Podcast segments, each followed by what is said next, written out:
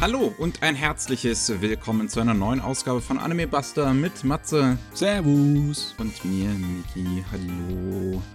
Ja, wir haben mal wieder die Nachrichten der Woche für euch frisch aufbereitet, wie in einem Restaurant. In unserem Vier-Gänge-Menü, wie immer. Vier Gänge-Menü. Das heißt, die Gänge kommen immer in so kleinen Portionen, die niemals satt machen, oder? Genau.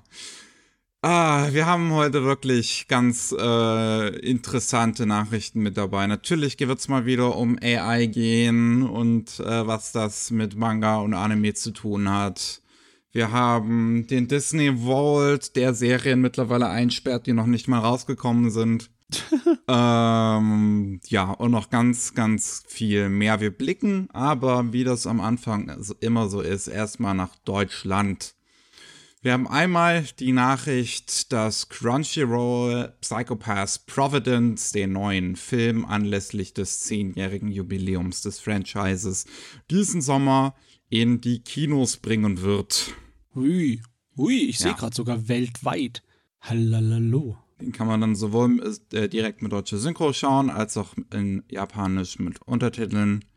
Und äh, sowohl halt in Deutschland, Österreich und Schweiz. Ähm, aber ja, der, der Release ist wieder zeitgleich auf der ganzen Welt von Crunchyroll. Der neue Jo. Film von Psychopaths, ja. Freut mich eigentlich, ne, dass die Kinolandschaft für Anime jetzt so gesund ist, ne? Das Ist- ist, ja. nice. Es, sind, es, es, es ist ganz nice, ja, dass ich äh, auch regelmäßig ins Kino gehen kann und Anime gucken kann. Hm. Susume läuft bei mir immer noch. Was? Echt? Ja, ich war, ich war am Wochenende erst äh, wieder an dem Kino dran vorbeigegangen und es lief einfach immer noch. Das finde ich so crazy. Anscheinend funktioniert's für das Kino, hä? Na gut. Ähm, wir haben die Nachricht, dass ein neuer Verlag am Horizont ist und zwar Pixelite Novels. Gegründet von David Michalik. Ich hoffe, so spricht man den aus. Michalik? Michalik? Hm, Ähm. ich- Michalik wahrscheinlich eher, glaube ich. Keine Garantie. Keine Gewähr. ich, ich weiß es leider auch nicht. Ähm, der ja selber Webseiten und Podcasts rund um Light Novels betreibt und der hat jetzt seinen eigenen Verlag geöffnet, die sich darauf konzentrieren sollen, Original Light Novels, also original deutsche Light Novels und englische Light Novels rauszubringen. Also keine japanischen. Ähm, es sind direkt drei Lizenzen angekündigt worden. Catgirl Doctor ist das eine, was im Dezember in der deutschsprachigen Version erscheinen soll. Für 15 Euro Print, 8 Euro E-Book. Gleiches gilt für die Geschichten der Helden nach Rettung der Welt. Äh, das kostet also, was den Preis angeht. Das soll dann auf Deutsch im August erscheinen und im Juni auch auf Englisch. Und My VTube Avatar ist the wrong gender. Da bin ich die Zielgruppe, wie offensichtlich.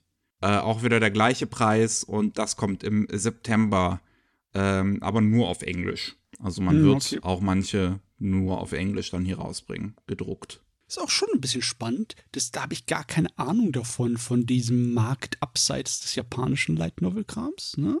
Dass das, äh, ich weiß gar nicht, ist das einfach nur so eine kleine Blüte, die jederzeit verschwinden könnte? Oder ist das tatsächlich hier ein gesunder Markt, wo laufend Sachen rauskommen? Ich meine, wenn wir in Deutschland allein schon dafür einen Verlag haben, der sich darauf spezialisiert, scheint es gesunder zu sein, als ich dachte. Ja?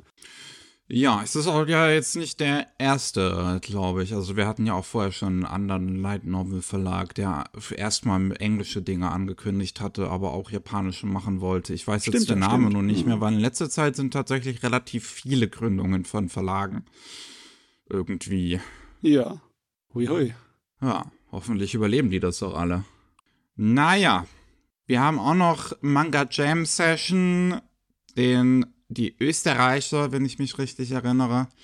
Und äh, die müssen die Preise für einige Titel äh, nach oben bringen, äh, aufgrund der Inflation, die ja viele von uns erwischt. Ähm, das heißt, der Held ohne Klasse wird ab Band 2, Verbotene Allianz ab Band 3 und Fabiniku ab Band 5 alle auf 9 Euro gehoben. Also eine Preissteigerung von einem Euro und einem Cent.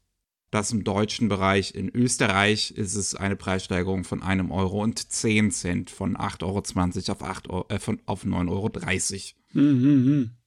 ist äh, fast schon verwirrend, dass sie es auf 9 Euro machen und nicht auf 8,99 Euro, wie es eigentlich das ungeschriebene Gesetz verlangt. Ja, finde ich auch seltsam, aber. Aber ja, ist cool. Weniger Kleingeld, mit dem ich mich rumschlagen muss. ja, ähm, was ich jetzt hier in unserem Dokument gar nicht drin hatte, was vielleicht aber auch noch erwähnenswert ist für den einen oder anderen, ist, dass die Nippon Connection mittlerweile ihr Programm äh, veröffentlicht hat, wo es natürlich auch einige Anime zu sehen gibt. Mhm. Unter anderem sollen die ersten drei Folgen von Future Boy Conan im Kino gezeigt werden. Da gibt es zwei Sehmöglichkeiten sogar. Mhm. Ähm, es gibt aber auch ein paar aktuelle Dinge wie Gold Kingdom and Water Kingdom, Lonely Castle in the Mirror und mhm. Popel of Chimney Town und Sumi Gokurashi, The Little Wizard in the Blue Moonlight. Der sagt mir auch gar nichts. Ja. Ähm, ein paar äh, Sachen werden aber auch noch gezeigt, die es bereits auf Disc gibt, wie Tekkon Kincreed und The Deer King. Mm. Daneben gibt es natürlich aber auch wie immer die Independent Shorts von ja, Independent-Leuten und von der Tokyo University of the Arts. Ja, ja. Oh, wunderbar. Besonders die Shorts. Äh, nebenbei, ich habe tatsächlich herausgefunden, dass Pupell äh, schon einen deutschen Titel hat. Oh. Pupell und die andere Seite des Himmels. Und die andere Seite des Himmels. Weiß ich okay. auch nicht, warum sie das so gewählt haben, aber ja, da ist es. Ne? Naja, ich habe das jetzt nur von der Webseite der Nippon Connection so vorgelesen und da ist der englische Titel eingetragen. Hm. Hm, hm, hm. Na gut, reden wir über neue Anime-Ankündigungen. Wir haben tatsächlich ein paar diesmal wieder. Es sind wieder ein paar mehr als sonst. Äh, einmal die Line-Sticker. Ja, die Line die App in Japan, die, ja, das, das, das japanische WhatsApp-Pendant so ein bisschen, aber auch noch vieles mehr. Da ist sehr viel drin. Ähm, die bekommt ihren, äh, die, die, ihren eigenen Anime, die Sticker davon. Kann man ja auch so Sticker versenden, kann man auch vorher kaufen irgendwie. Man kann einzelne Sticker kaufen, man kann Sticker in einem Bundle kaufen und mit denen kann man sich dann über die App kommunizieren auch. Also im Prinzip Emojis, nur man zahlt dafür. Ähm, und ja, die, wie gesagt, die sollen jetzt ihren eigenen Anime bekommen, der äh, nächstes Jahr dann rauskommen soll. Und ja, also ich schätze mal, es wird ein kurzer Anime in irgendeiner Form, aber sie brauchen ein bisschen für die Produktion oder so. Vielleicht hat gerade keiner mehr frei. Weiß ich nicht. Machen sie keine große, teure Kinoproduktion Ich meine, man hat doch gesehen, wie es beim Emoji-Movie so gut funktioniert hat. das können sie natürlich auch machen, ja. Mal sehen. Bisher ist das die Info. Und das, äh, ja, wer, wer, äh, die, wer arbeitet da dran? Mekre. Das ist eine Content Creator Plattform, hm. die ich nicht kenne. Ich tatsächlich auch nicht. Ja. Na gut. Ähm, wir haben auch noch Umi no Minwa no Machi, die äh, Stadt des Sees am See, und zwar Volksmärchen davon. Mhm. Äh, 25 Stück sollen das werden, die ihren eigenen TV-Anime bekommen soll, der im Dezember dann starten soll.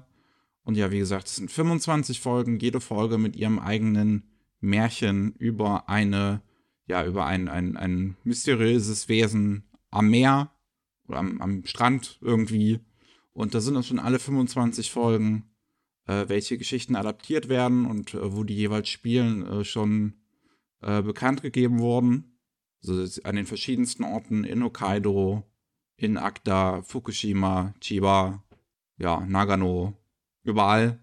Und äh, das macht Shinosuke Numata, Animation Producer von der zweiten Staffel von Kimono Friends und auch Regisseur von anderen Kurzserien, wenn ich das hier zumindest so sehe. Sound Director vorher gewesen bei Folk Tales from Japan, das geht, glaube ich, in die ähnliche Richtung, wie das Folk yeah. Tales from Japan kam vor zehn Jahren mal raus. Und das ist jetzt im Prinzip hier eine Fortsetzung.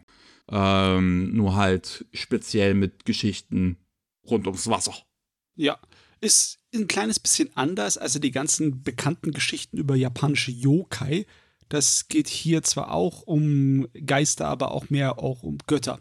Um mehr neutrales Zeugs oder beziehungsweise, ja, ähm, das Segen versprechen könnte. Ne? Ja, cool. jo, jo, ähm, jo, jo, jo. Was wir noch haben, My New Boss is Goofy. Ist ein Manga. Ich fände es so lustig, wenn der eine Disney-Lizenz hätte und einfach der Boss einfach Goofy ist. Jawohl. Aber nee, es geht um das Adjektiv Goofy.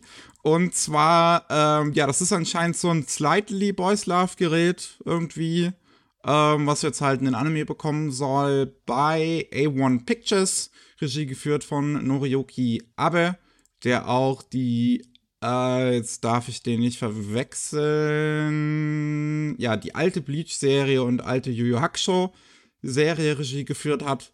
Mhm. Und äh, ein erster Trailer ist auch bereits da. Und ich weiß, es sieht, es sieht halt ganz nett aus. Es sieht ganz putzig aus. Es hat einen sehr bunten Artstyle. Sehr kontrastreich auch irgendwie alles so äh, einzeln voneinander hervorgehoben. Es ist auch eindeutig zu erkennen, dass es so ein Josei-Stil ist. Ja. Die Leute sind halt wirklich allesamt lange Lulatsche mit ganz filigranen Fingern und Gliedmaßen und allem, ne? Ja, es geht halt um einen jungen Mann, 26 Jahre, der jetzt in, in einer neuen Firma anfängt, nachdem er in seiner alten gegangen ist, weil sein Boss ihn da gemobbt hat und hat jetzt Angst vor Bossen, die ihn mobben könnten. Aber sein neuer Boss ist einfach nur goofy. Ja. Ein Hoho, Donald!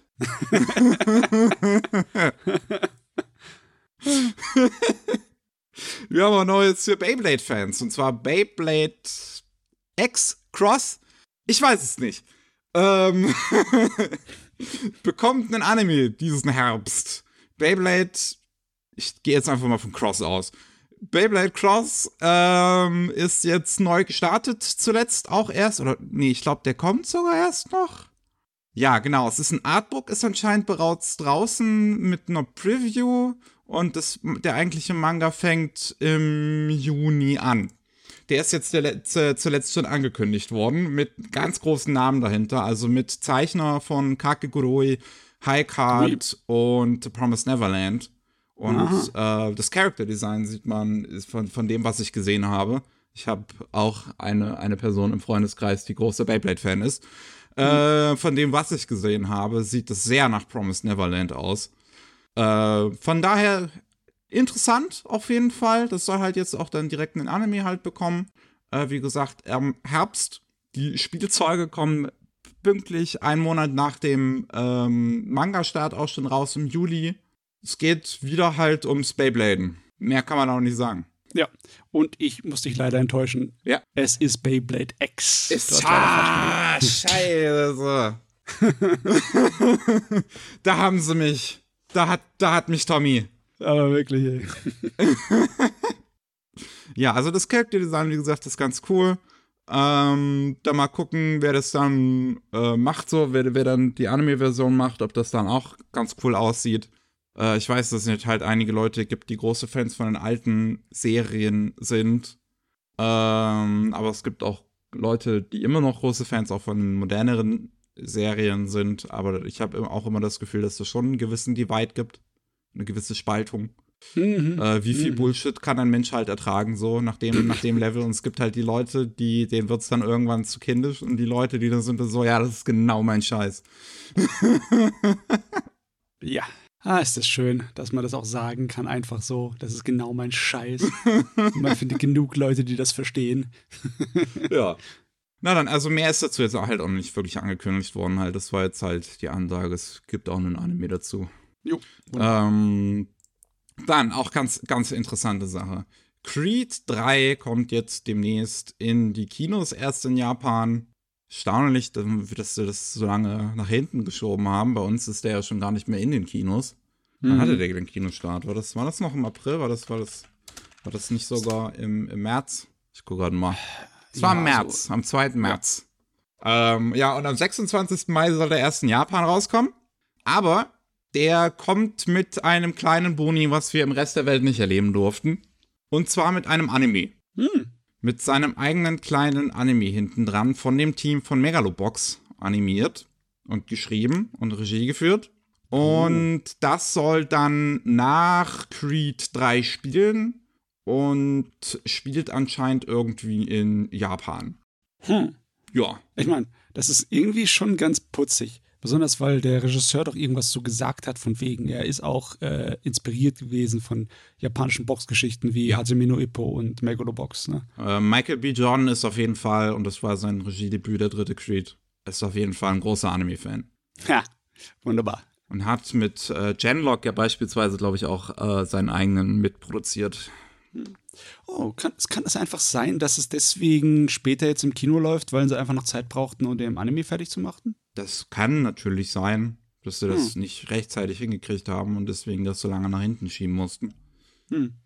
Ah ja, aber jetzt kommt's. Wunderbar. Ja. Hoffentlich sehen wir den Anime dann auch noch irgendwie im Rest der Welt. Mhm. Denn das äh, will ich mir nicht entgehen lassen. Jo. Ähm, was wir auch noch haben, ist Medalist. Die Me Me Medailliererin. Gibt es dafür ein deutsches Wort? Für Medalist? Ach so, Medaillengewinner. Medaille. Oh, ja, okay, machen wir es so umständlich halt. Ja, ich meine, das ist deutsche Sprache, ne? Kennst du halt, ne? Ja.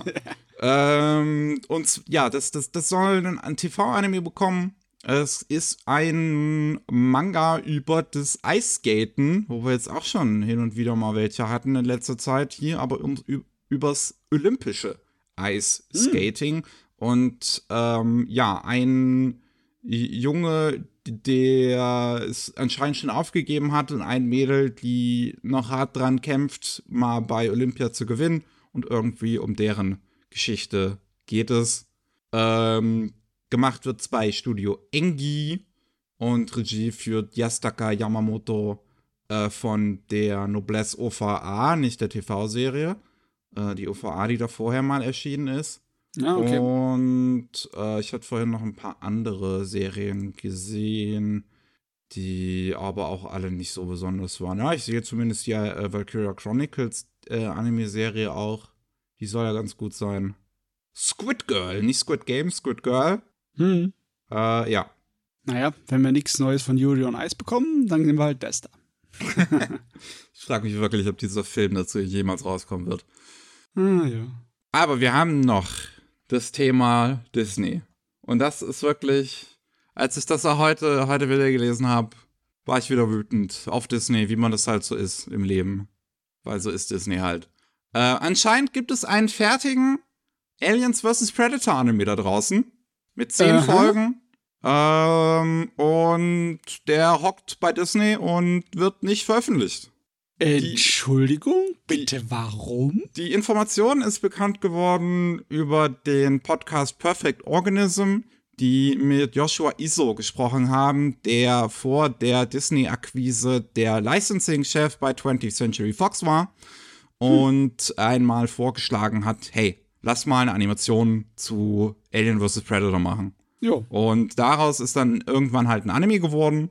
Es wird im Podcast gesagt, dass die Person, die den Anime Regie geführt hat, an Halo Legends und Captain Harlock gearbeitet hat. Und von dem aus kann man spekulieren, dass es Shinji Aramaki sein könnte. Ja, ja. Als, ja, als Regisseur, der beides, der bei, bei Halo Legends The Package Regie geführt hat und halt den, ähm, äh, den, den CGI Captain Harlock Film Regie geführt hat. Ja, und eine Menge andere Sachen in letzter Zeit auch. Ne? Sehr, sehr viel, ja. Der beschäftigte Mann. Äh, von daher ist das durchaus, kann ich mir vorstellen, auf jeden Fall. Er hat ja auch viel mit westlichen Properties halt schon auch zu tun gehabt. Mit halt ähm, auch einem Starship Troopers Anime, mit Blade Runner, mit Halo Legends. Ja, ja. Ähm, könnte ich mir also durchaus vorstellen. Aber ja, gerade wird es einfach nicht veröffentlicht. Und der Frage ist halt natürlich, warum. Und ja, hm. Die Frage ist ein bisschen schwierig zu beantworten. Ja, besonders, wir wissen ja auch nicht so wirklich hundertprozentig, was Disney Plus ihr Ding ist, ne? Weil ist jetzt Disney Plus hauptsächlich familienfreundlich? Nicht unbedingt, ne? Wir nee, haben auch andere nee, Serien bei ihnen schon ja, gesehen. Ja, ne? also auch anime-mäßig haben wir da erwachsenere Serien drauf, ne? Heavenly Illusion läuft aktuell, Tokyo Revenger, die zweite Staffel gibt's da. Ja. Das Ding, was Studio 4 Grad Celsius für, für Disney Plus macht, es sieht auch alles andere als kinderfreundlich aus. Und da war doch dieser äh, Mystery Krimi Thriller äh, Anime, der auch ja für was für Erwachsene war. Wie hieß denn das nochmal? Mit dem Jungen und dem Mädel an dieser Küstenstadt. Ah, ähm, ich weiß, was du meinst, auf jeden Fall. Ich weiß, ich war gerade nicht mehr den, den Titel. Ja, ja, aber das kam auf jetzt jeden letztes Fall, Jahr, ja da, ich weiß nicht, daran müsste es nicht unbedingt liegen, oder? Ich meine, klar, Aliens und Predators, das ist eher, das ist was für Erwachsene, ist halt Horror auch, mhm. ne? Und Action und Gewalt. Ja, aber dafür, aber dafür hat Disney das Stars-Label bei Disney Plus, wo es dann halt die ganzen erwachsenen Serien gibt, hm. äh, die da auch neu veröffentlicht werden. Ähm, von daher, das kann ich mir nicht vorstellen, ESO ähm, zweifelt auch an, dass es an Lizenzproblemen liegen könnte, weil 20th Century Fox im Prinzip 30 Jahre lang Sachen zu Alien vs. Predator veröffentlicht hat. Von daher können es da auch keine ähm, rechte Probleme gegeben haben. Das Einzige, was ich mir halt vorstellen könnte, ist wirklich, dass Disney einfach aktuell darauf wa wartet, so, ja. um das mit irgendwas anderem gleichzeitig rauszubringen. Hm, Perfekt wäre es ja. eigentlich gewesen, wenn man das zu The Predator rausgebracht hätte.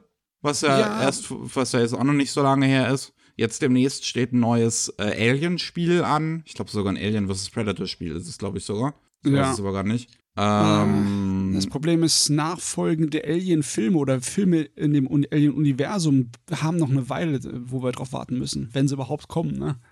Deswegen, boah, ja, sieht aus wie ein Fegefeuersystem hier. Ja, jetzt hm. gerade, wir haben wirklich halt keine, keine Erklärung, warum sie darauf sitzen. Es wäre halt, es wäre halt einfach da. So. Ja. Das Geld haben sie ja nicht mal bezahlen müssen. Das ist produziert worden, bevor es Disney gekauft hat. Oder die Produktion hat angefangen, bevor es Disney gekauft hat. Hm. Von hm, daher. Hm, hm. Kapier naja. ich nicht. Na gut. Jetzt wissen wir, dass es theoretisch existiert irgendwo da draußen und vielleicht sehen wir es eines Tages mal. Das wäre ganz schön. Es wäre noch das Geilste, wenn es dann basieren würde auf diesem Capcom Arcade-Spiel. Spiel halt ein Prügelding. Das wäre super cool.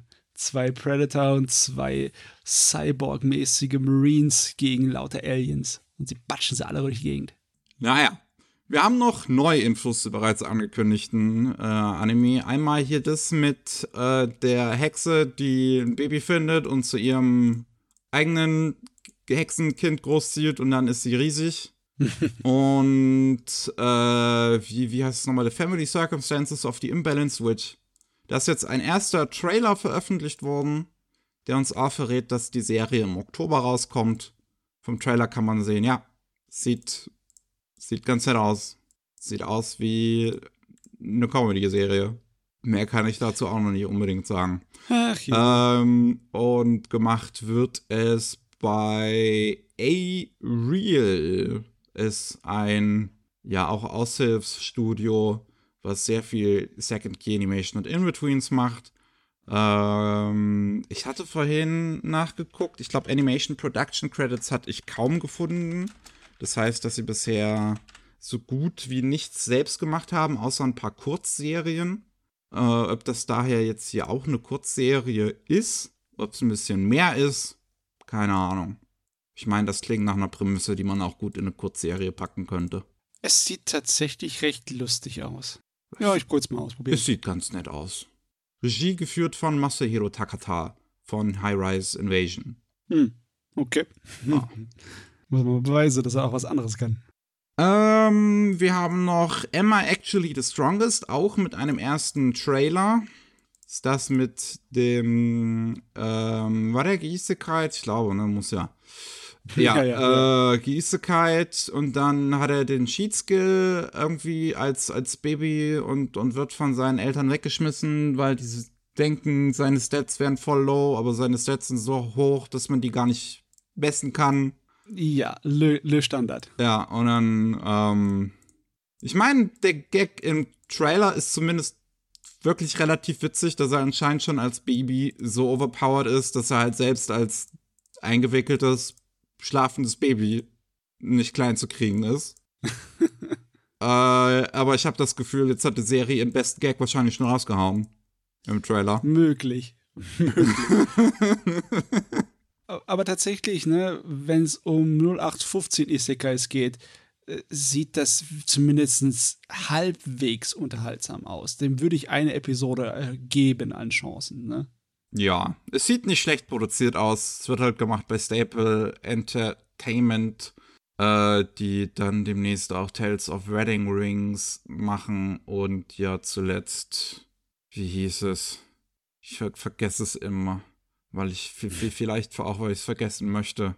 Vermeil in Gold gemacht haben, genau. Okay, so wichtig ist es ja also nicht, ja. unbedingt.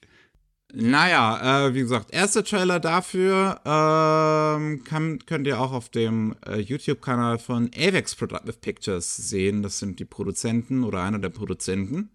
Äh, ich glaube, ein Datum gab es ja schon mal eins. Ja, im Juli. Im Juli kommt die Serie.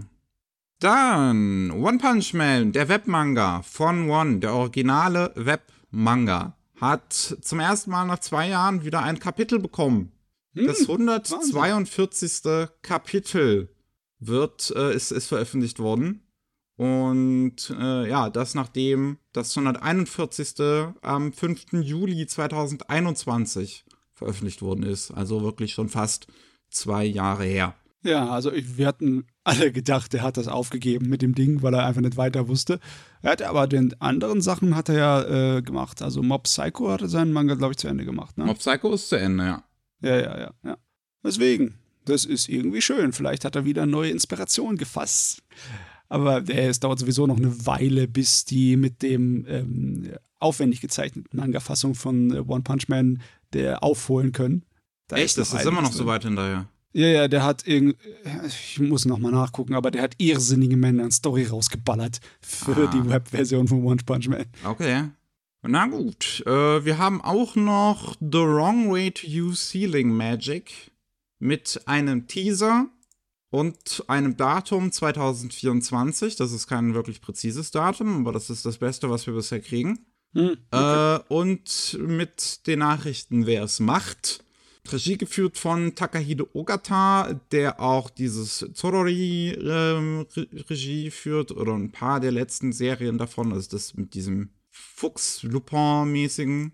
Ja, ja. Ähm, und gemacht wird es bei Studio Ed und Shinei Animation. Studio Ed ist auch so ein Aushilfsstudio, die es schon seit 92 gibt und dann wirklich alle möglichen gearbeitet haben, aber bisher ich kann gerade noch mal gucken, aber ich glaube, da war kein eigener Animation Production Credit.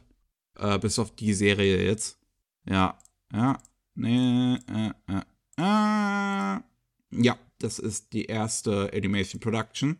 Und äh, Shinra Animation ist ja klasse, klasse, klassischer Studio mit, mit Shinchan und Doraemon ja. und solche, solche Sachen. Äh, der Teaser sieht der sieht auch ganz gut produziert aus, tatsächlich. Ja, sieht er wirklich. Ja. Dafür, dass das Ding noch bis 2024 hin zu warten hat, scheint noch einiges schon fertig zu sein. Oder zumindest die Leute haben genug Saft in den Muckis, um noch schnell einen Trailer zu zeichnen. Vielleicht ist es das. ja, keine Ahnung, ob der jetzt pre-animated ist, weil da, also, so kurz wie er dann tatsächlich auch ist, könnte ich mir dann vorstellen, dass es schon fertige Szenen sind, die man halt einfach jetzt schon mal fertig gemacht hat. Hm. Aber ja, also wie gesagt, der sieht nicht schlecht produziert aus. Es geht irgendwie wieder drei Leute werden geisekalt. Einer davon keine Heilkraft und nutzt die, glaube ich, irgendwie, um, um Monster zu heilen und, und um ähm, seine, seine, seine, äh, wie, wie nennt man das? Die Farben halt, ne, seine Crops zu heilen. Ja, okay. Also er ist wieder mal so ein äh, Wobei es im Trailer ja. nicht so aussieht, als wäre ein reiner Farmer. Also es sieht zumindest noch ein bisschen mehr aus. Auf jeden Fall, die Stardew Valley-Einflüsse sind immer noch stark. Yep. ist nicht zu vermeiden. Ist aber auch lustig. Ja. Na gut. Wir haben noch einiges abseits vom Schuss, wirklich einiges. Ja, unter anderem das lästige Thema AI. Mhm. Und ähm, der japanische Fernsehsender TBS News hat ähm, Umfrage gemacht unter ähm, ja, KünstlerInnen in Japan und also gerade der, der äh, Arts Workers äh, Union und 25.000 Creator haben darauf geantwortet, auf die Frage, wie sie zu AI stehen und 94 Prozent haben die Antwort gegeben, dass sie besorgt sind um AI und um ihre, ihren gefährlichen Einfluss auf Dinge wie zum Beispiel Copyright Infringement. Ja, das Urheberrecht, das Liebe, das äh, muss wahrscheinlich irgendwie anders oder neu definiert werden. Also, es braucht ja eh sowieso eine völlige Umarbeitung, so wie viel Rotz wir da immer mit haben. Aber ist halt so, ne? Die AI-Leute, die interessieren sich in feuchten Kehrrecht. Alles, was verfügbar ist im Internet, wird als Lernmaterial benutzt. Bumm. So sollte es aber auch nicht unbedingt sein. Nee, sollte nicht unbedingt sein. Man sollte vielleicht gefragt werden. So ein Opt-out, ein Opt-in, keine Ahnung. Ja, ja. ja. Ähm, aber das sind schon auf jeden Fall sehr viele Künstler, die sich dagegen aussprechen. Äh, was völlig verständlich ist, da halt, ja, ihre, ihre Kunst überall irgendwie als, als Lernquelle ungefragt genutzt wird, wie wir das gerade schon erklärt hatten. Wir haben erst letztes Mal darüber gesprochen, dass einige Seiten wie Pixar Fanbox und derzeit äh, die Nutzung von äh, AI verboten bzw. eingeschränkt haben. Und äh, da ist es dann schon gut verständlich, wenn diese Seiten dann nur noch mit AI irgendwie gefüttert werden und irgendwie lernt dann die imperfekte AI auch nur noch von sich selbst dann wahrscheinlich so sehr, wie Leute dann da Kram mit raushauen. Ah ja, das waren eine Schwemme unglaublich du hast da, ja, ist logisch, ne? Wenn du dann 100 Bilder von irgendwelchen von handgezeichneten Künstlern pro Tag hast, hast du da 100.000 ja. Bilder von den künstlichen. Äh, so ein gutes handgezeichnetes Bild dauert, dauert halt immer noch ein bisschen länger. Ja. Und klar, deine Suchalgorithmen, die kommen nicht damit zurecht und dann äh, findest du gar nicht mehr die Zeichnungen von, von Menschen. Das ist, ja. Deswegen ist schon richtig, dass äh, die Leute irgendwas dagegen machen. Nur, Gott, ich habe auch keine äh, Lösung was man endgültig dagegen tun soll oder wie man das handhaben soll, weil es halt auch eine Art von Werkzeug ist, äh, dessen ja, genauen kleinen Details wir uns noch nicht bewusst sind. Das kommt erst mit der Benutzung und solange wird das wahrscheinlich schon ziemlich wilde Westen-mäßig mm. sein, chaotisch. Oh Mann, oh Mann. Es sollten wirklich schnellstmöglich sich von jeglicher Regierung der Welt darum gekümmert werden, das irgendwie in, in, ja, in, in die Parlamente zu bringen, das Thema, und da tatsächlich mal drüber nachzudenken. Ja. Ähm, weil umso früher, desto besser. Ist wahr. Aber, weil ja. das ist mittlerweile so weit verbreitet, ne? Ich weiß nicht, ob du das kennst, aber es gibt ja auch äh, eine Offline-Version von GPT Nee, kenne ich nicht. Es gibt tatsächlich eine Open Source Offline-Version, wo es relativ regelmäßig neue Modelle herauskommen, die trainiert wurden. Das ist zwar nicht so gut wie GPT, aber du bist halt vollkommen unabhängig von allen Leuten. Du kannst auf deinem eigenen Rechner laufen lassen. Ist auch nicht besonders groß. So ein äh, Trainingsmodell für diese äh, AI ist vielleicht 8 GB groß, wenn es großes ist. Okay. Also im Vergleich zu einem Computerspiel runterladen ist es einfach. naja, wenn wir schon dabei sind, hat äh, Shonen Jump Plus, beziehungsweise Editoren von Shonen Jump Plus und Manga Plus, haben ihr neues AI-Tool für, für, für, fürs Manga-Machen vorgestellt. Ja. Ähm, aber tatsächlich von, von dem, was sie erklärt haben, klingt es tatsächlich gar nicht mal so dumm. Denn tatsächlich soll dieses Tool ähm, halt ein reines Unterstützungstool sein, was äh, vor allem dazu dienen soll, mit Namen und Titeln daherzukommen, was hm. äh, also das auf der einen Seite mit Namen und Titeln, was ja sowieso. Ich meine, ich schätze, was machen denn die meisten Autoren denn? Die, die, die googeln doch eh Namen und dann, dann gucken sie, welche Namen gut sind. Irgendwie, also du tust es, meistens machst du dir nicht die Mühe, dass du komplett es alleine irgendwie hinstellst. Der Mensch lernt dadurch, dass er externe Intelligenzquellen benutzt. Das ist normal, ne? Es ist halt nur bei einer künstlichen Intelligenz problematisch, weil sie nicht wirklich lernt, sondern nur kopiert ja. ne? und dann zusammensetzt von externen Intelligenzquellen, die anderen Leuten gehören. ja, ähm, gut, also zu, zum einen, wie gesagt, das mit Titel und Namen und auf der anderen Seite, um Dialoge zu kürzen, damit die besser in die Sprechblasen passen. Denn okay. besonders dieser Prozess soll beim Editing wohl normalerweise sehr lange dauern, bis man hin und her kommuniziert hat, bis irgendwann halt das, was in der Sprechblase steht, sowohl der Autor mit zufrieden ist, wie auch, dass es halt reinpasst. Ja, komm, ey, das ist auch der Wahnsinn, dass es immer noch so ein Problem ist. Soll der Autor doch das äh, zugeschaltet werden zu der Nachbearbeitung, während ihr es digital macht, weil die werden doch sowieso digitalisiert, die Mangas. Ja, bevor sie dann gedruckt werden. Also, komm ey, komm ey, komm ey. Wir sind doch im modernen Zeitalter. Das schon. Hm. Naja, aber es, es, es, es klingt zumindest schon nicht ganz so dumm. Es ist auf jeden Fall ein, ein, ja, ein Tool halt, was man sich zur Hilfe halt dahernehmen soll und jetzt nichts, was ähm, ja ein komplettes Werk für einen erschaffen soll, was äh, auch eigentlich die Zukunft von AI ist, die man anstreben sollte. Ja, auf jeden Äh, Fall. Dass es halt ein Hilfstool ist für Kreative und auch für Office-Arbeiter und sonst was. Und ja, das, das, das wird anscheinend ähm, co-entwickelt von einer Firma namens Kensu. Und Kensu ist da anscheinend gerade ganz groß in Japan, in Japan mit dabei, mit AI-Projekten und NFT-Projekten natürlich auch, weil das in Japan auch immer noch nicht ausgestorben ist, dieses Thema, obwohl es irgendwie im Rest der Welt schon keiner mehr macht. Ja. da hängt ihr hinne dran. Das Ja. ist tödlich, echt. Ey.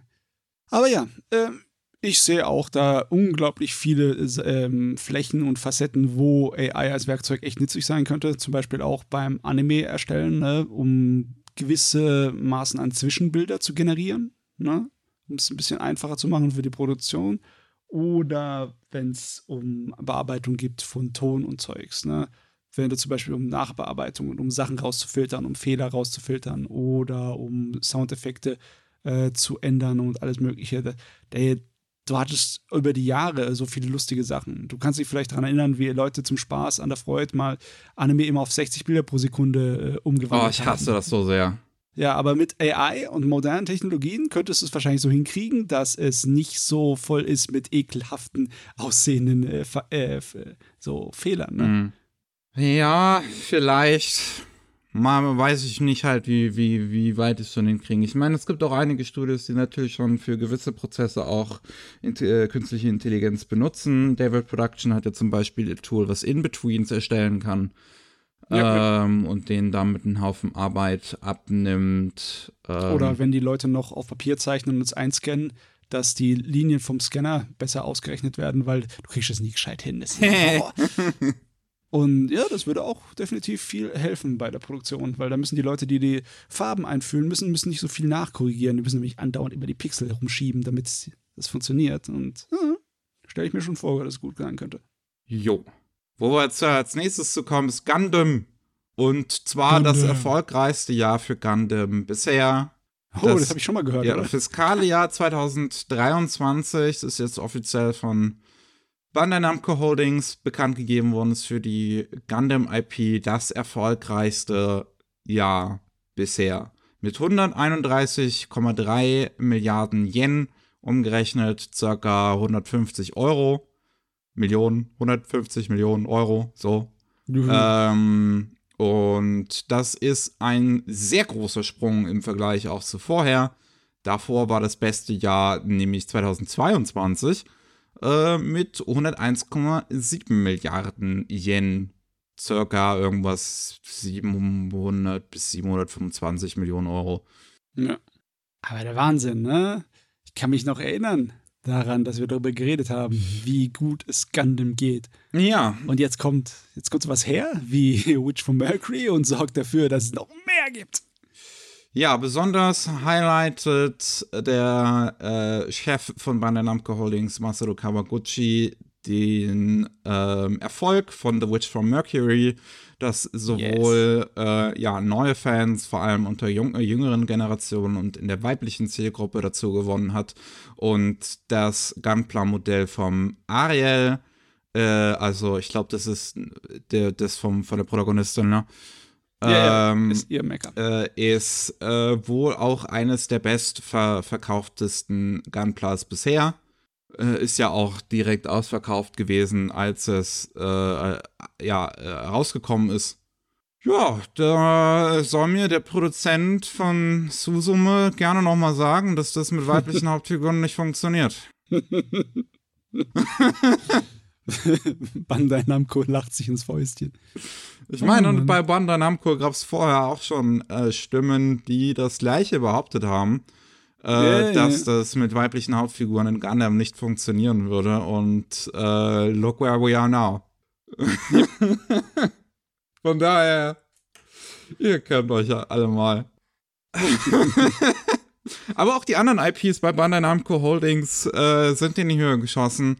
Dragon Ball ist bei 144,5 Milliarden Yen, circa äh, ja etwas weniger als eine Milliarde Euro. Ähm, ich weiß jetzt nicht genau, was Bandai Namco mit äh, an, an Dragon Ball alles selber macht. Ich weiß vielleicht, ob die auch den Anime produzieren und alles. Auf jeden Fall viel von Merchandise und von Spielen und sowas übernehmen die ja auch daran.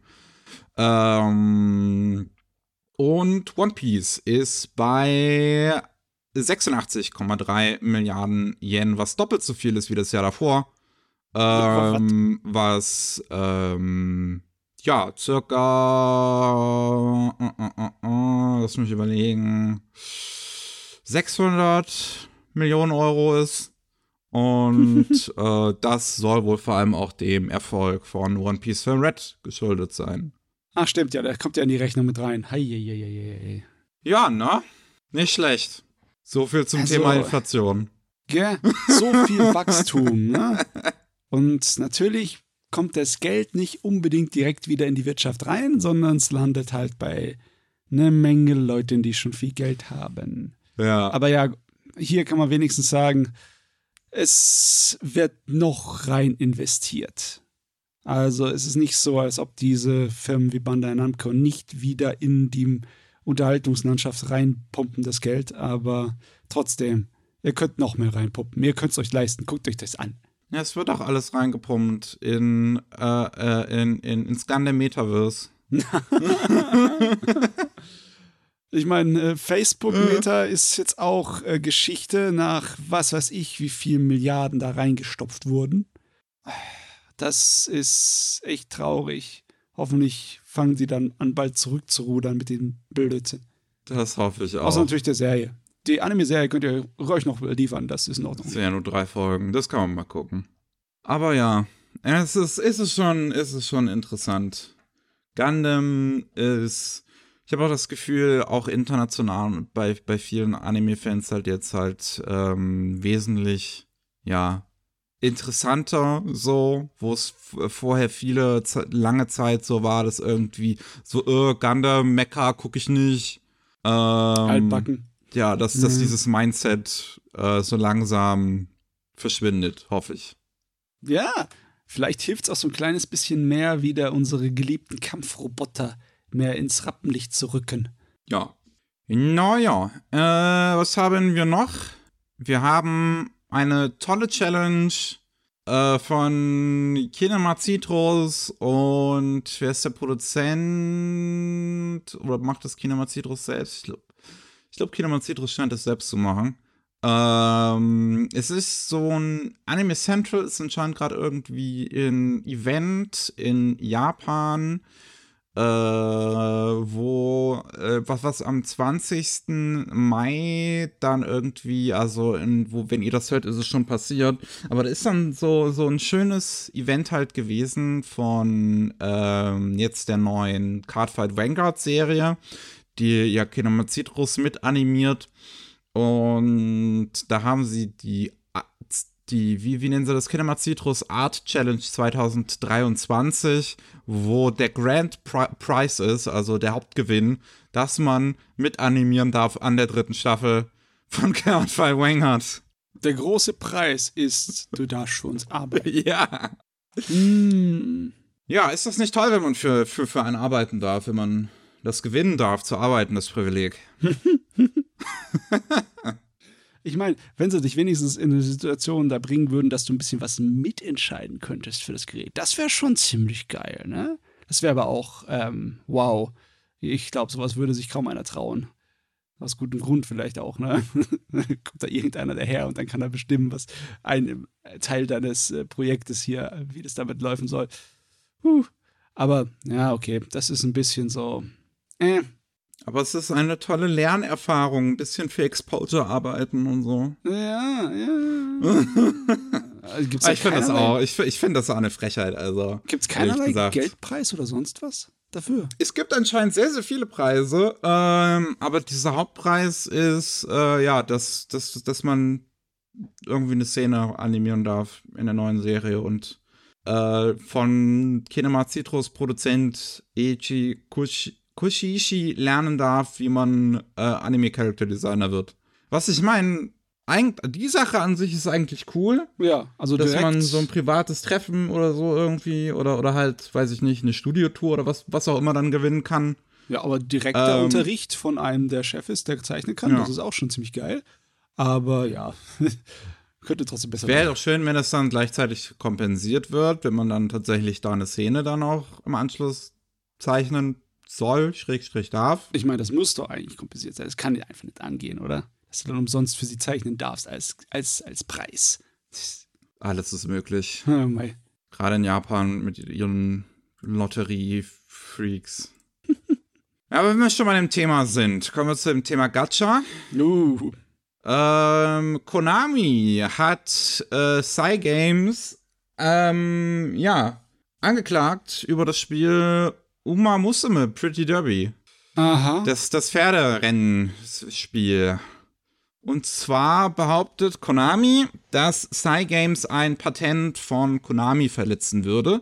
Cygames hat sich dazu geäußert, äh, dass dieses Patent irgendwie mit dem Game System and Program zu tun hätte, aber hat nicht genau geäußert, welches Patent das denn sein soll, was sie da äh, verletzen. Und Konami hat sich bisher anscheinend dazu noch nicht geäußert. Uh. Ich habe Theorien gelesen, welches Patent es sein könnte. Äh, oder was von dem, was ich dazu auch gelesen habe, logisch zumindest erstmal klang. Hm. Dass es ein Patent von Konami ist, was noch bis 2033 anhält. Die Technologie, ähm, dass man anscheinend irgendwie Karten von seinem Handy lesen lassen kann, was dann Random Events im Spiel triggert. Also, ich muss sagen dazu, ich bin voreingenommen, weil Konami kam mir sowas von am allerwertesten vorbei. Yep. Das ist so eine Drecksfirma geworden. Und alleine, dass ihr irgendein Vollidiot-Richter erlaubt hat, sowas zu patentieren, sollte eigentlich mir schon das Blutzucker in die Höhe schießen. Aber, oh Gott, ich, ich finde es kacke. Besonders, weil wir haben doch öfters darüber geredet, ne, dass die Leute, die da äh, das produzieren, besonders den Anime, dass die so Schwierigkeiten haben, äh, schwarze Zahlen zu schreiben Hm. obwohl es eine richtig gut verkauften Sachen ist. Und jetzt kommt noch Konami her und meint, oh, wir können da bestimmt was rausekeln. Ein bisschen Geld, ne? Oh Gott, oh Gott, oh Gott. Ich finde es auch tatsächlich interessant, dass die Klage so spät kommt. Die wird erst am 31. März eingereicht. Hm. Ähm, und das Spiel, also 31. März halt jetzt diesen Jahres, 2023. Und das Spiel ist jetzt schon seit über zwei Jahren draußen. Das stimmt allerdings. Hat das jetzt erst bei Konami jemand gemerkt? Oder hat das jetzt erst vielleicht letztens das Spiel erst irgendwie gemacht, dass man Karten sammeln kann und die im Spiel scannen kann? Aber das Hm. kann ich mir nicht vorstellen, dass sie damit, dass das es jetzt erst so spät machen. Vor allem machen das, glaube ich, auch relativ viele Mobile Games eigentlich in Japan. Ja, Äh, klopfen die da alle bei Konami vorher und melden das an? kann ich mir schwer vorstellen. Zahlen da Gebühren? Weiß ich auch nicht. Auf jeden Fall ist es eine hässliche Angelegenheit, so wie die meisten dieser ähm, ja, Rechtsstreite sind, wo es nur darum geht, Geld einzufordern. Ja, Ich, ja, ich hasse diese Teile der Ur Urheber- und Patentrechtssachen, die sind immer so eklig. Oh ja. Naja, wenn wir auch schon bei dem Thema sind, Alles hängt zusammen. äh, die Polizei äh, hat in Nagoya äh, letzte Woche jemanden festgenommen, der gegen das Copyright-Akt, gegen den Copyright-Akt verstoßen hat. Ein 52-jähriger YouTuber, der ähm, ja sogenannte Jikyo-Plays macht. Das sind im Prinzip etwas stilisierte Let's Plays, ähm, die ja die Spiele äh, auf kurze Weise mit Kommentar zusammenfassen. Also ich, mittlerweile haben den Stil im Westen eigentlich auch schon viele YouTuber adaptiert, müsste man also kennen. Ne? Jemand spielt Spiel Ja. und dann wird halt immer nur zu den besten Szenen geschnitten Ja. ähm, mit ein bisschen, keine Ahnung, irgendwelchen funny Cut-ins und Untertiteln und sonst was. Ja, macht Sinn. Es ist wie ein Let's Play halt nur zusammengeschnitten das Feinste, ne? Ja. Und das hat derjenige gemacht mit ein paar Visual Novels. Und ähm, anscheinend hat ihm gerade Steins Gate, My Darling's Embrace, ist ein Spin-off, ein Dating-Sim-Spin-off zu Steins Gate, hat ihm anscheinend jetzt den Kragen gekostet. Ähm, denn da ist Koda, die Content Overseas Distribution Association, mit den ganzen großen äh, Firmen drinne, äh, ist da jetzt halt auf ihn losgegangen. Das ist, ist so plemplem. Ich kann es vielleicht noch in gewisser Weise nachvollziehen bei Filmen, ne? Das hat er anscheinend auch teilweise gemacht, mit Anime zumindest. Aber ich finde es trotzdem, äh, also rein von der Definition ist es eigentlich nicht, die haben nicht das Recht, weil es ist eine transformative Arbeit. Ja. So, das Spielen eines Spieles an sich ist eine transformative Arbeit, weil es dein Spiel ist, weil es die Art und Weise ist, wie du spielst. Dann ist auch noch das Video transformiert, weil es ist dein Schnitt. Du, du entscheidest dich, wie du das zusammenbaust und was du zeigst und wie lange du was zeigst. Das ist, daran haben die keine Rechte. Oh, dass sie damit daherkommen, das ist, das ist jenseits von eklig. Ja, also japanische Firmen zeigen sich ja schon ja sehr lange leider sehr ekelhaft, ähm, auch im Videospielbereich, so was Streaming und Let's Plays und sowas angeht. Ähm, Atlas war ja sehr lange Zeit dafür bekannt, dass sie gar nichts im Prinzip zugelassen haben an Streams zu ihren Spielen. In letzter Zeit haben sie wohl ein bisschen locker gelassen und lassen zumindest gewisse Szenen streamen.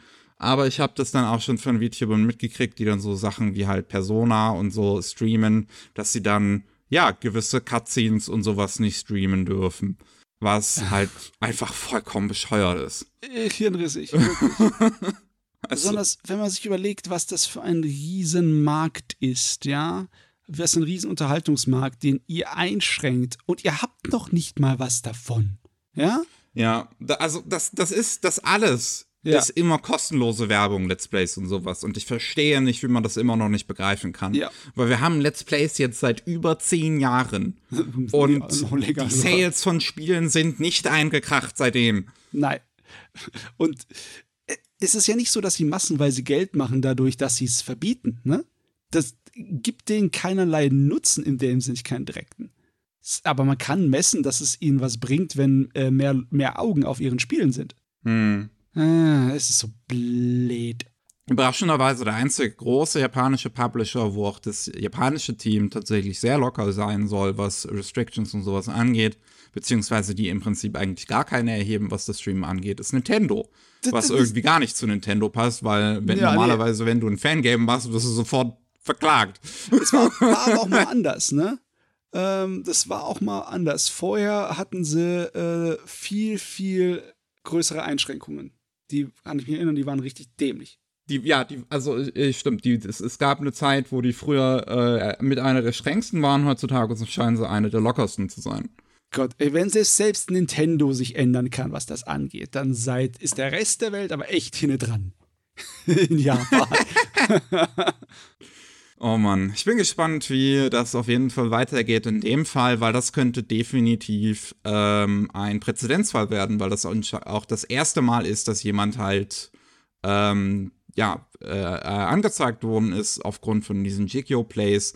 Bei ihm wird, der wird ja explizit angezeigt, nicht wegen den Anime-Kurzfassungen, äh, Kurzschnitten oder was auch immer, die er gemacht hat, sondern halt wegen den Visual Novel Let's Plays. Ja. Boah, das würde in Japan einiges Böses auslösen. Ich meine, die ganzen Agenturen mit den Virtual YouTubern, die sind jetzt wahrscheinlich nicht gut gelaunt, oder?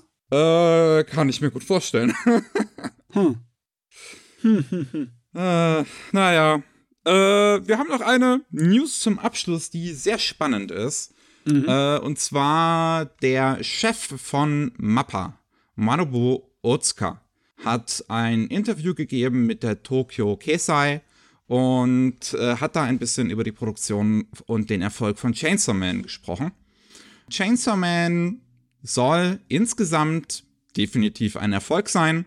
Das Spannende bei Chainsaw Man ist ja, dass das ähm, der erste Anime ist, den Mappa komplett alleine produziert hat. Hm. Komplett alleine heißt halt wirklich alles daran. Die Musikkosten übernommen, die, äh, das, das Licensing und das Merchandise und alles daran selbst übernommen, anstatt das halt wie normalerweise heutzutage üblich oh, seit jetzt mittlerweile knapp 30 Jahren äh, das, das Produktionskomitee-System, wo dann halt sich eine, eine, eine Anzahl an Produzenten zusammenfindet, die alle in ein, äh, die alle rein investieren in ein Anime um nicht mit einem großen negativen Flop rauszugehen, falls der Anime scheitern sollte. Ja, ja, Denn ja. wenn er scheitern sollte, bezahlen halt alle nur ein klein, kleines bisschen, anstatt dass halt einer ganz viel bezahlen muss. Ja. Und äh, da ist das natürlich, wenn man das halt dann macht, so wie Mappa jetzt als Animationsstudio ja auch eigentlich, die eigentlich auch keine Erfahrungen haben in Licensing und sowas, äh, ein großes Risiko. Es ist aber auch jetzt ist es Chainsaw Man halt gewesen. Das war irgendwo garantiert, dass, das, ja, das, das, war ein dass das viele, viele Leute gucken werden. Es war schon gezielte Risikominimierung. Das, ja. ja. ja. Äh, letzten Endes sagt Manabu, dass es nicht so erfolgreich gewesen ist wie Jujutsu Kaisen. Ähm, Gerade weil Chainsaw Man anscheinend nicht dieselbe Anzahl an Disk-Verkäufen liefern konnte. Hm. Ähm, aber insgesamt wie gesagt, immer noch ein Erfolg. Er bezeichnet es auch als Lernerfahrung für Mappa mit äh, den ganzen Businesses, um die sie sich halt vorher noch nicht gekümmert haben, mit Merchandise, mit Licensing und sowas. Ähm, hm. Er sagt, dass sie nicht planen, in Zukunft das bei allen Titeln zu machen, was so definitiv Sinn ergibt, weil ähm, das halt ein sehr großes Risiko wäre. Ähm, aber man sich schon vorstellen kann, dass man äh, das für den einen oder anderen Titel in Zukunft noch machen kann. Und das haben sie ja mittlerweile auch schon bei einem anderen Titel nochmal gemacht. Bei diesem Isekai-Cooking-Ding, was sie am Anfang des Jahres produziert haben. Das war ah, auch komplett okay, alleine Mappa. Ja. Das hat Spaß gemacht, das Ding, ja. Und ja, also ich könnte mir halt vorstellen, dass ein, zwei Titel pro Jahr vielleicht in Zukunft vollständig alleine produziert werden von Mappa. Dadurch kann man ähm, insgesamt, ich würde auch sagen, im Long Run wahrscheinlich mehr Geld mit einnehmen durch die Produktion der Anime. Äh, und das ist natürlich auch ähm, eine interessante Ansage gegenüber dem Produktionskomiteesystem, was immer mehr in Kritik geraten ist die letzten Jahre. Mhm. Weil es natürlich auch einiges an kreativer Freiheit einschränkt, wenn sehr viele Köche da an einem Brei kochen. Ja, und es äh, lässt einfach die ganzen Studios meistens ja. äh, mit ein paar ja, Brotkrummen zurück. Ne? Mit genau, die Studios sind Rest. nämlich in der Regel nicht in den Produktionskomitees. Das können sich nur die ganz großen Studios wie in GC Staff zum Beispiel erlauben. Oder halt in Mappa auch schon in, in Vergangenheit, dass sie zumindest mit im Team waren.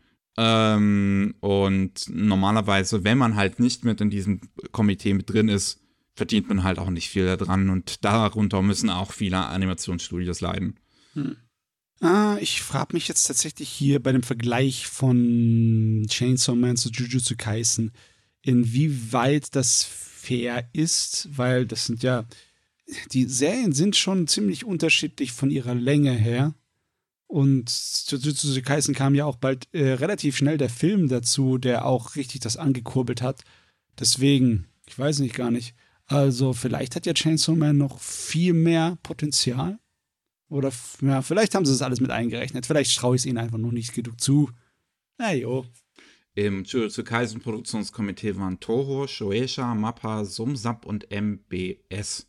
Ah, oh, okay. Sumsap kenne ich jetzt nicht. Uh, Toho ist ja generell ein, ein, Verlag in allen möglichen Medienrichtungen. Shueisha als Publisher halt von dem originalen Manga. Mappa halt selbst äh, und MBS als TV-Station. Vielleicht ist Sumsap irgendwas Audiomäßiges, vielleicht irgendein Tonverlag oder so. Äh, könnte ich mir dann vorstellen, weil die in der Regel dann halt auch bei sowas mit drin hocken. Hm. Mhm. Äh, weiß ich halt auch nicht, ob, er, ob, ob, ob das dann, also ich schätze mal schon, als Studiochef würde das sicherlich auch mit bedacht haben, dass es da natürlich auch einen gewissen Unterschied dann geben wird an Einnahmen, die dann halt Mappa macht als äh, Teil eines Produktionskomitees, Komitees, eines fünfteiligen Komitees in dem Fall.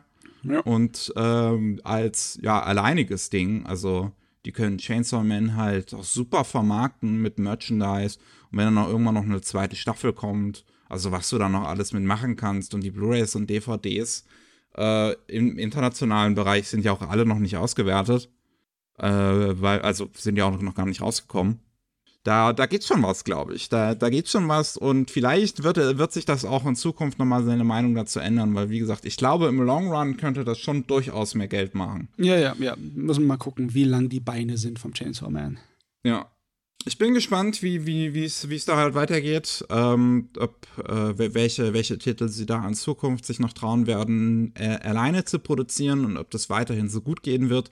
Ich glaube, Mappa als so mittelständiges Unternehmen kann sich das auch leisten, dass wenn mal ein Flop dabei ist, äh, also es wird wahrscheinlich wehtun, aber ich schätze mal, einen können sie sich zumindest leisten, wenn wenn das nicht gerade regelmäßig passiert.